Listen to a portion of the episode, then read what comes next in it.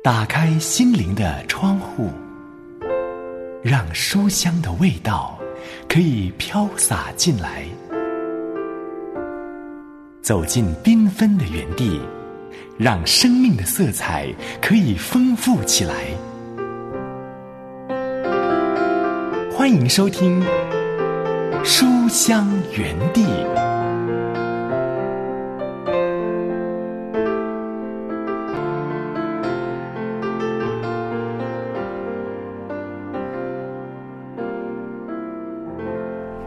亲爱的书香家人，喜欢读好书的好朋友，平安，刘文问候你，好开心来到这两刻钟，可以陪伴你一起来读好书。你是否是一个很怕麻烦别人的人呢？刘文是这样的人，我总是很怕给别人带来麻烦，但是呢，我也很会在某些时刻呢，对我的好朋友啊，坦白的说出我需要的协助哦。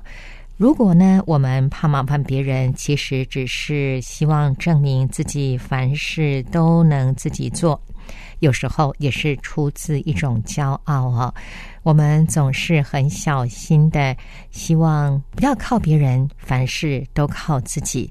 但是，其实真正去想一想，在这个世界上，我们没有人是一座孤岛。其实我们都需要互相帮助，我们都需要担当彼此的重担。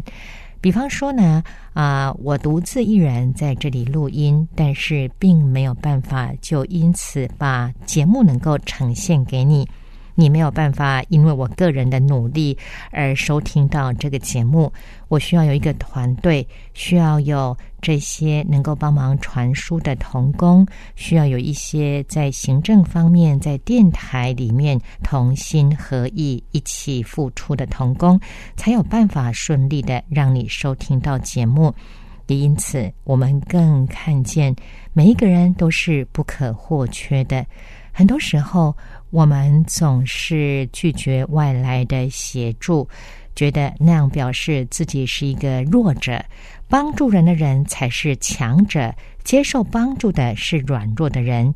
其实并非如此。我们必须承认，很多时候我们靠着自己是没有办法的，尤其在这位创造主的面前，我们必须承认。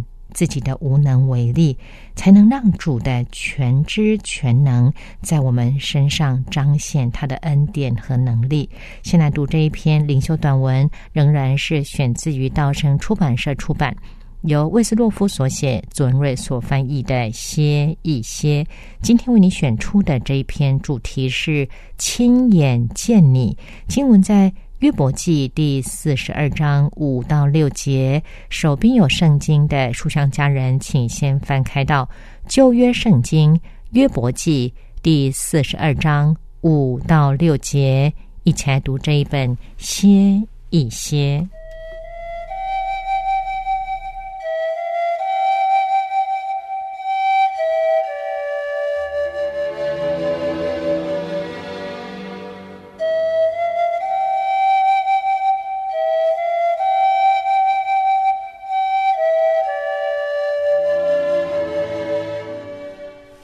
约伯记第四十二章五到六节：我从前风闻有你，现在亲眼看见你，因此我厌恶自己，在尘土和炉灰中懊悔。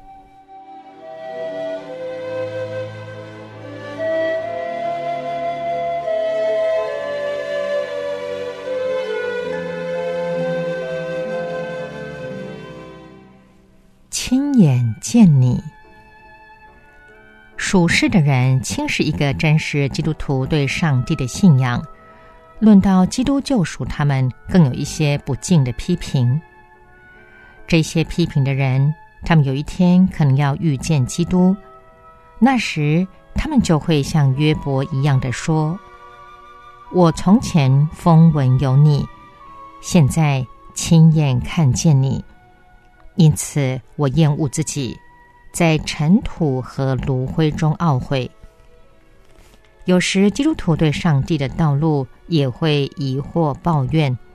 这是因为信心的眼睛离开了基督。我的心呐，你要警醒。当你再次见到基督的时候，必须收回你所有疑惑、抱怨的话语，必须真实的悔改。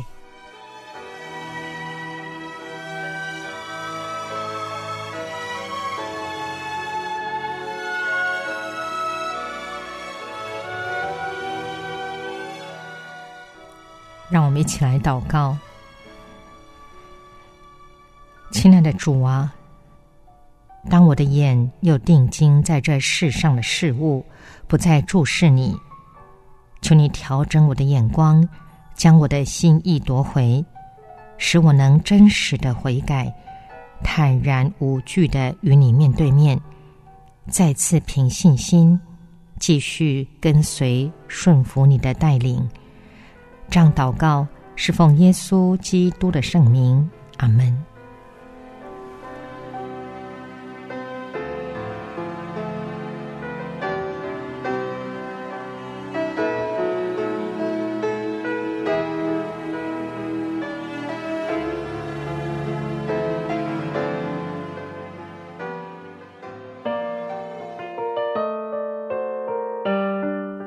您现在正收听的是由良友电台制作的《书香园地》节目，我是刘雯，和你一起读的这一本书是由道生出版社出版，由魏斯洛夫所写，左文瑞所翻译的《歇一歇》。下面为你送上这首诗歌，曲名是《亲眼见你》。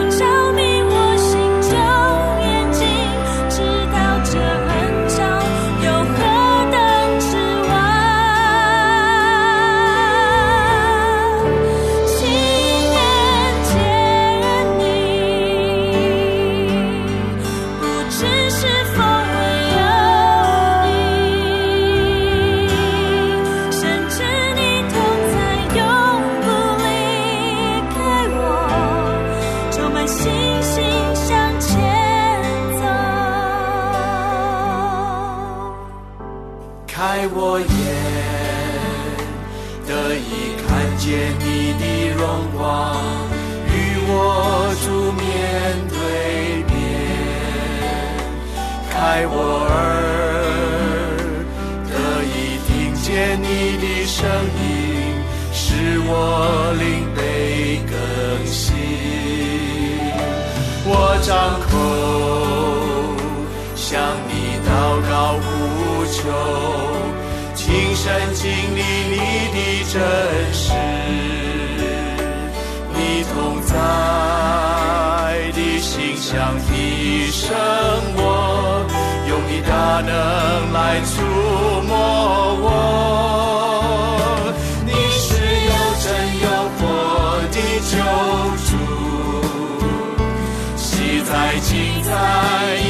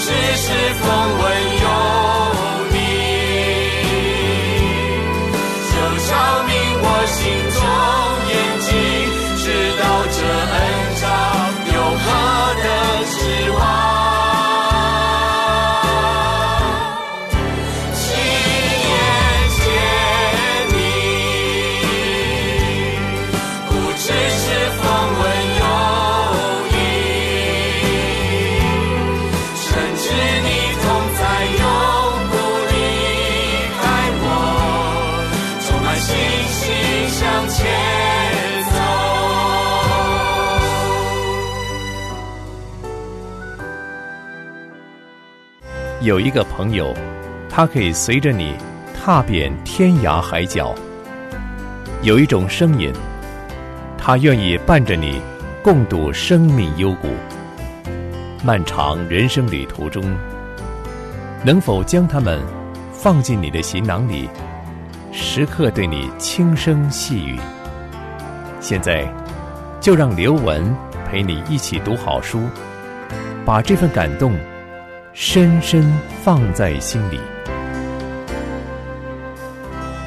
继续来看这一本由协传培训中心出版、由蔡颂辉牧师所写的《给人生引引路》这本书啊，其实是一系列丛书之一啊。第一本是《给人生引引路》，第二本是《给灵命把把脉》，第三本是《给侍奉充充电》。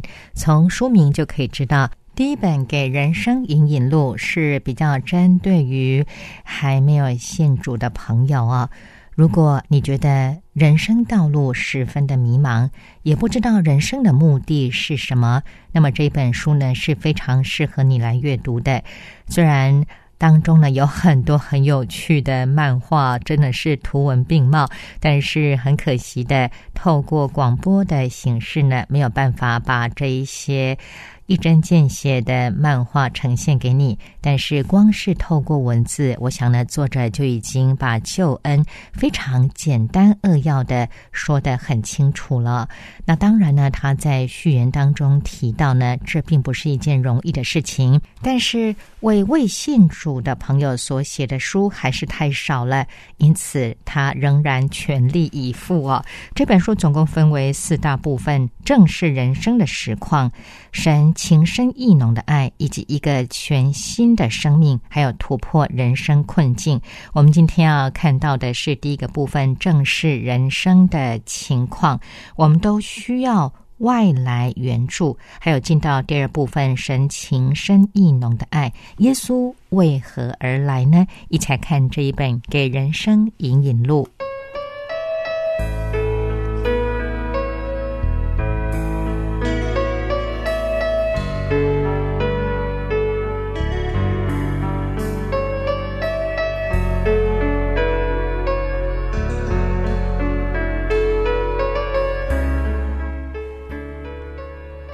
罗马书第三章二十三到二十四节说道：“因为世人都犯了罪，亏缺了神的荣耀，如今却蒙神的恩典，因基督耶稣的救赎，就白白的称义。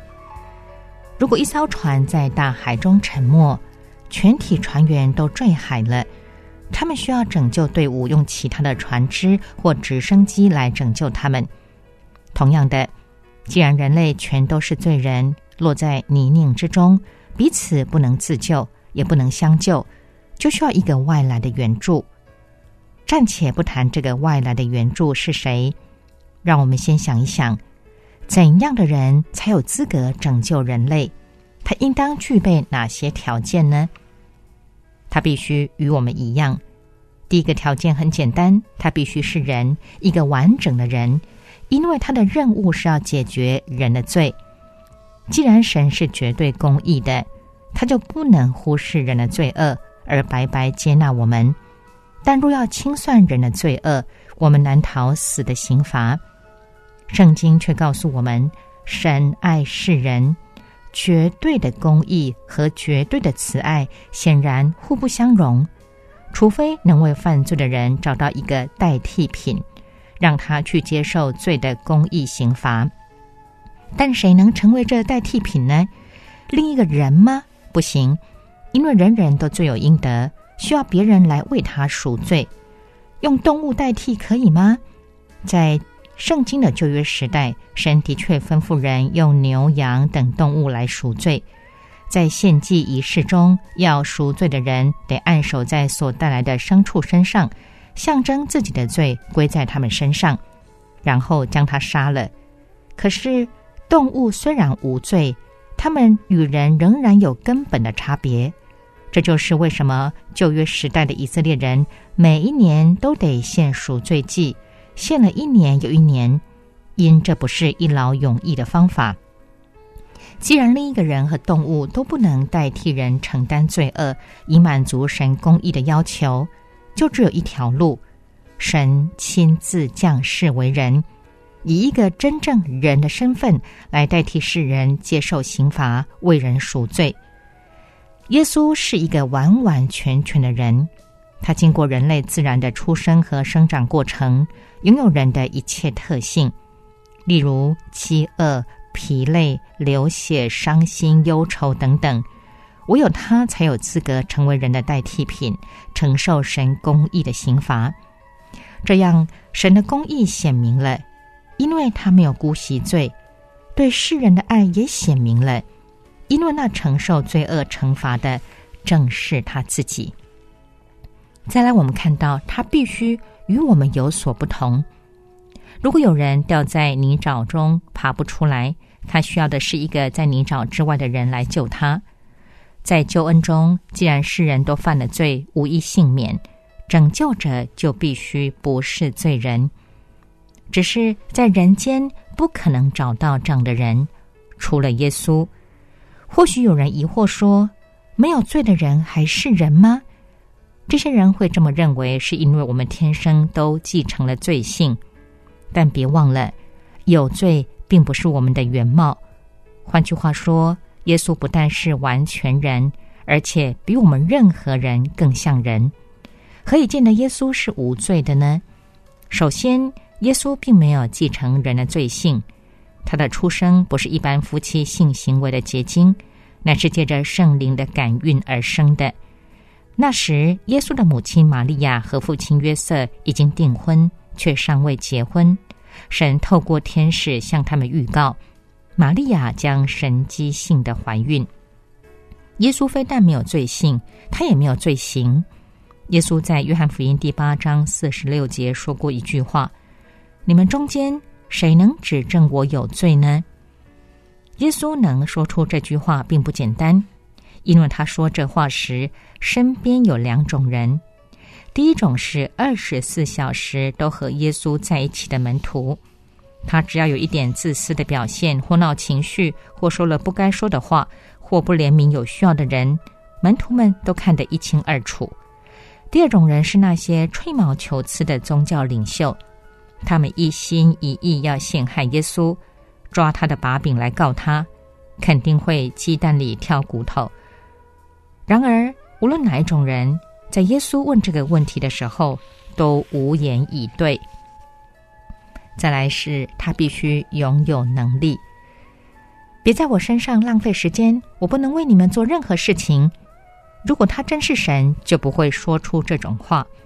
他自知非神，可是由于他在投资上的成功，别人就给他冠上神的美誉。他就是股神巴菲特。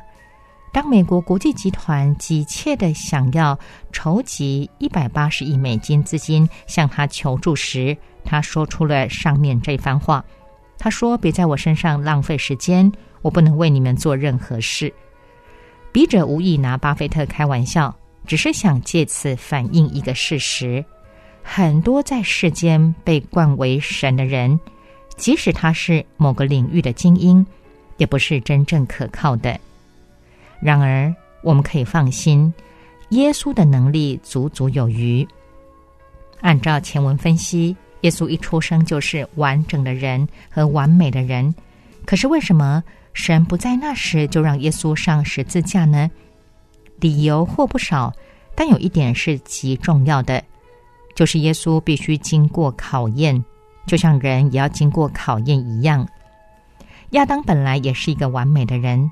但他败在试探的手中，耶稣在世的时候，虽然也面对一次又一次的考验，但是他都胜过了。耶稣胜过魔鬼的试探，胜过魔鬼在地上操控人的权势，胜过魔鬼借着他身边最亲近的门徒所施的拦阻，胜过试探他的领袖诡计多端的刁难，还胜过完成救赎大功路上的一切艰难挑战，以致最后他在十字架上能说成了。耶稣他有足够的能力解决我们罪的问题。再来是他必须愿意拯救，就算耶稣有资格、有能力，可是他若不愿意的话，我们还是不能逃脱灭亡的厄运。他愿意是耶稣救赎行动令人敬佩的最重要因素，因为他有超乎人能想象的坚定意愿。耶稣是唯一不应该受十字架之苦的人，可是他愿意。人完全不配让他如此牺牲，可是他愿意；没有人明白和感激他所做的，可是他愿意。上十字架需要承受极残酷的身心折磨，可是他愿意。耶稣定十字架是史上最具讽刺的审判。属灵的领袖做了一件最不属灵的事，公正的法律做出了最不公平的判决。罪人成了定罪者，无罪者和赦罪者却成了大罪人。论及耶稣受苦最著名的预言，《以赛亚书》第五十三章当中说道：“他诚然担当我们的忧患，背负我们的痛苦，我们却以为他受责罚，被神击打苦待了。”耶稣独自承受刑罚。他是为全人类承受这份痛苦，而这件事的受益者人却只是旁观者。非但如此，耶稣的付出并没有得到认同，反而被人误解他是受到神的惩罚。如此这般的极痛苦的差事，即使拥有再大的能力，没有强烈的顺服的意愿和坚定的意志，根本担当不来。我们这些罪人。也根本没有获救的希望。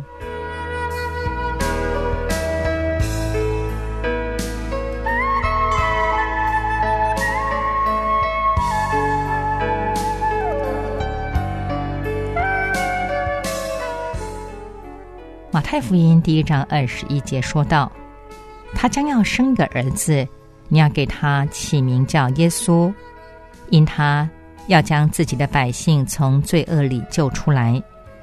约翰福音第一章十四节说道：“道成了肉身，住在我们中间，充充满满的有恩典有真理。我们也见过他的荣光，正是父独生子的荣光。”路加福音第一章三十二到三十三节说道：“他要伟大，成为至高者的儿子。”主神要把他祖大卫的位给他，他要做雅各家的王，直到永远。他的国也没有穷尽。耶稣来，我要拯救世人。耶稣的出生有一个与一般人截然不同之处，就是他的出生有一个明确的目标和使命。即使这个使命听起来很奇怪，那就是死。耶稣的生是为了死。人因犯罪迷失了生命方向，找不到人生的意义，并且面临圣洁的神永远的刑罚。更糟糕的是，人不觉得这有什么大不了的。在神的那一方，神既是全然圣洁公义的主，就不能对世人所作所为视若无睹，必须施行审判。如果神完全按照他圣洁标准施行审判，道德再高尚的人也只配得一个下场，就是永远与神隔绝。然而，神爱世人，在人对自己所处的险境毫无知觉的时候，神就差派他的爱子耶稣基督，以无罪之身代替全体有罪的人承受罪的刑罚，使人单靠信心就可以重新与神和好，并承受永生。耶稣在世上被排斥、出卖、否认、羞辱、鞭打、最后钉死在十字架上。这些表面上是当时的人做的，背后却是圣洁的神在刑罚他。耶稣本不应该承受这些痛苦，是我们这些罪人该受的刑罚。然而，他代替了我们。耶稣来，为要启示真神。人的困境既然是由不认识神而引起，那么要帮助人解脱困境，当然就要叫人认识神。基督道成肉身，正是为此。道成肉身不只是一个身份降卑的举动，而是创造者化身为受造界，是一种本质性的转变。就像大象变成鞋子，金鱼变成小花一样。耶稣本是人类的创造者，他就不是人，但为了人的缘故，他甘愿取人的肉身，把自己局限在受造界中。耶稣这样做的其中一个目的是要将神启示出来，叫我们看见耶稣，就如同见到那位看不见的神。打个比方，我到韩国以前从未见过下雪，但这不代表我不知道下雪是怎么一回事儿。因为我从书本、照片和电视上可以了解下雪的情景，然而这种认识和实际的经验还是有相当大的距离。我带着这种从图片上认识的雪来到韩国，你想，当我看见真正的雪时，会有什么反应呢？难道我会毫不在乎的说：“这不稀奇，我在照片上已经看过了。”才不呢！我第一次看到下雪时多兴奋呐！所谓百闻不如一见，正是此意。耶稣也是这样，他道成肉身，具体的阐明神的奥秘和真理。以前的人只能透过圣经的描绘了解神的本质与本性。耶稣来了，把神完美的属性在我们眼前立体化了。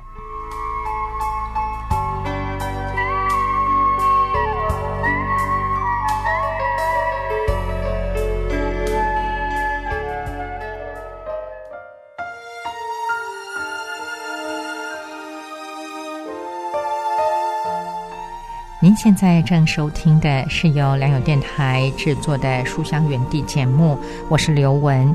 今天和你一起看的这一本书是由协传培训中心出版，由蔡松辉牧师所写的《给人生引引路》。我们看到第一个部分，我们都需要外来援助，还有看到耶稣为何而来。来到节目尾声，要和你说再会了。再次邀请书香家人，若是听完节目之后有任何的感想，或者是有需要刘文为你祷告的事项，都非常非常欢迎你写信来给我。来信请你寄到书香园地的专属电邮信箱，汉语拼音书香 at 良友点 net。如果利用短信，请来到以下的短信号码：幺三二二九九六六幺二二。请注明给书香园地的刘文收就可以了。我们下回节目时间再会愿神赐福保护你拜拜。放手却更加温暖照顾精彩